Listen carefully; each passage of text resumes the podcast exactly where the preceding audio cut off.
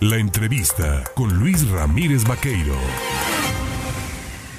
Le decíamos a usted de esta comparecencia de, del titular de la Secretaría de Finanzas y Planeación, José Luis Lima Franco, pues él dio cifras importantes en cuanto al tema de lo que ha logrado reducirse la deuda bancaria del gobierno del estado eh, en Veracruz, de cómo se ha ido mejor posicionando las finanzas del manejo para hablar del tema. También yo le agradezco la, la presidenta de la Comisión de Hacienda del Estado en la sexagésima sexta legislatura, Rosalindo Galindo Silva, el tomarme el teléfono esta mañana. Rosalinda, ¿cómo está? Muy buenos días. Hola, ¿qué tal Luis? Muy buenos días. Pues aquí con me da mucho gusto participar en tu programa.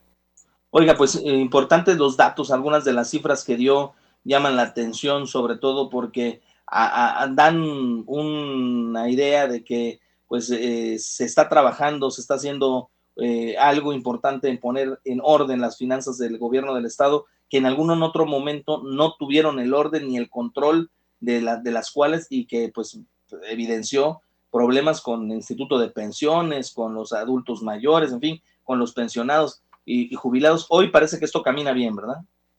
Así es, Luis. Mira, tú, tú recordarás que cuando se cuando inició esta administración, eh, pues no dejaron dinero ni siquiera para para los aguinaldos, no dejaron para los salarios y eso pues era algo que ya estaba presupuestado y que debieron debieron haberlo dejado y la verdad es que pues fue algo muy difícil cuando inició el gobierno del del ingeniero Cuitlagua García Jiménez, nuestro gobernador, pero ahora la historia pues es diferente. Ahora ayer con la comparecencia del secretario Lima, pues pudimos constatar nosotros los legisladores que las finanzas en Veracruz pues son finanzas sanas que se ha se ha avanzado. Y como como comentó ayer con el tema de la reducción de la deuda pues cuando inició eh, la administración teníamos una deuda aproximada de 87 mil 207 millones de pesos.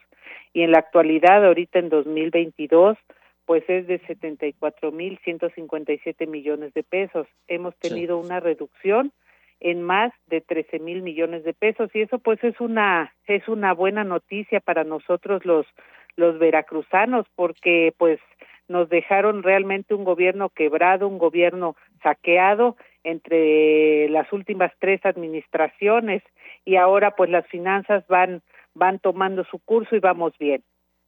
Ahora, habló también el secretario de la posibilidad de revocar convenios como el NL Technologies con estas empresas que simulaban brindar servicios de alumbrado público y que cobraban costosas sumas millonarias. Se han logrado rescatar municipios como Medellín, Tuxpan, Poza Rica, pero hay otros ocho que todavía no. ¿Qué se va a hacer ahí desde, la, desde, la, desde el Congreso pues para apretar y apoyar a la Secretaría de Finanzas a no lastimar las finanzas de estos municipios? Pues definitivamente los vamos vamos a apoyar porque tú bien sabes que esta esta empresa pues era, era es una empresa que se prestaba precisamente a, a toda clase de de corrupción. Eh, los contratos que se hicieron eran eran contratos leoninos que no debieron haber sido y pues desde el Congreso vamos vamos a apoyar eh, tanto al secretario de Finanzas, al, al gobernador, al ingeniero Cuitláhuac, a los municipios, a los alcaldes, pues para que tomen tomen este realicen acciones y pues nosotros vamos vamos a apoyar porque este tipo de empresas no deben este estar aquí en el estado no se tiene que hacer este contratos con ellos porque pues son eh, eh, son empresas que se prestan precisamente pues para para la tranza, para, para lastimar a los veracruzanos y para eso está el Congreso, precisamente, para apoyar para que esto no vuelva a suceder en Veracruz. Un tema que llamó la atención es cuando habló de que el presupuesto en algunos rubros eh, que son prioritarios ha habido reasignaciones presupuestales. Habla del incremento, por ejemplo, en seguridad de un 16.7% pues para mejorar el equipamiento y los sueldos, pero me llamó la atención cuando habló de la Comisión del Agua, donde dice que pues se triplicaron los fondos que tenía de pasar de 737 millones de pesos en 2015 a cerca de 2.798 millones en 2022 estos recursos, estos fondos, están sirviendo para llevar el agua potable a las comunidades o, cómo se está viendo desde el Congreso, qué se está haciendo para cuidar el correcto manejo de lo mismo. Pues sí, efectivamente, mira, tú sabes que, que el agua pues es, es vital, es muy, muy importante y precisamente de 2019 a 2022 pues ha tenido una mayor inversión en obras, ha sido un aproximado de 2.798 millones de pesos.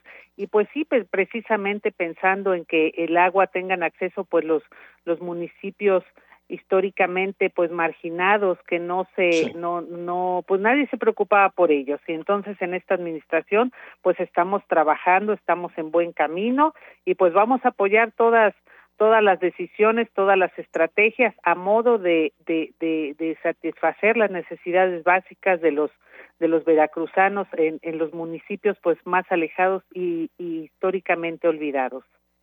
Pues como siempre te agradezco, diputada Rosalinda Galindo Silva, presidenta de la Comisión de Hacienda del Estado, el tomarnos el teléfono, el platicar, dar cuenta de esta eh, glosa del informe del gobernador Huitlahua García, de la cuarta, del cuarto informe de labores, sobre todo en una comparecencia tan importante en un segmento en donde pues, le corresponde a la Comisión de Hacienda el atender el tema de las finanzas, sobre todo con el secretario Lima Franco. Yo le agradezco. ¿eh?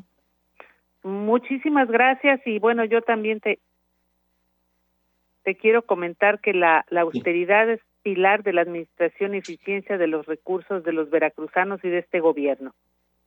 Pues muchísimas gracias. Gracias por platicar con el auditorio en contacto. Que tenga buen día. Sí, hasta luego. Gracias.